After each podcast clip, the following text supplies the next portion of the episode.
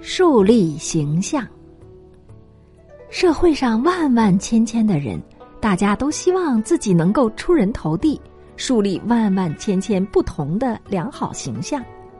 例如，有的人以修身养性树立自己的形象，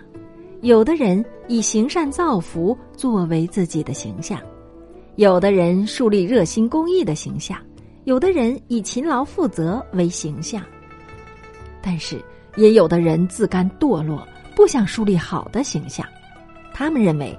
不能流芳百世，也当遗臭万年，所以树立坏的形象。他们藐视社会的毁誉看法，不计别人的公益批评，因此，有的人奇装异服，有的人蓬头垢面，有的人伤风败俗，有的人损人利己。这许多人以不重视形象。作为他们的形象，甚至也有的人千方百计、狐假虎威，总要表示自己有高人一等的形象；也有的人巴结逢迎、贪赃枉法、图谋不轨，败坏了自己的形象。人在顺境里容易树立良好的形象，处在逆境时则比较难以树立好的形象。但是，台湾的廖天丁、清末殉难的谭嗣同等六君子，以及许多明知不可为而为之的守城将士，他们不计牺牲性命，只想在风雨如晦的乱世里树立他们顶天立地的形象。现在，各级县政府以及各公私立学校等，透过评鉴考核，希望大家树立良好形象。有的学生勤于读书，希望在老师面前有好的形象；有的儿童牙牙学语，他也希望博得父母的欢喜，树立一个好宝宝的形象；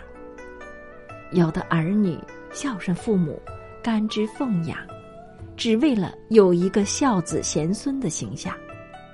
有的学者在社会上不同流合污，却敢于放言高论。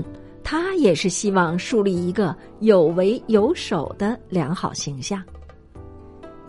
有的公务人员万金不肯勾得，正直无私，只希望树立公务员清廉的典范。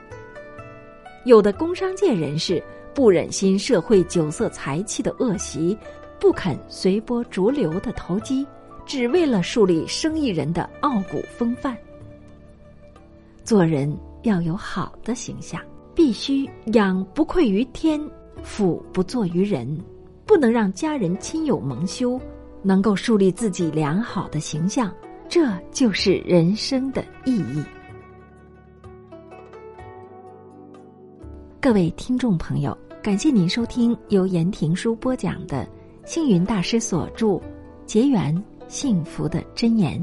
今天为您播出的是树立形象。感谢收听，再会。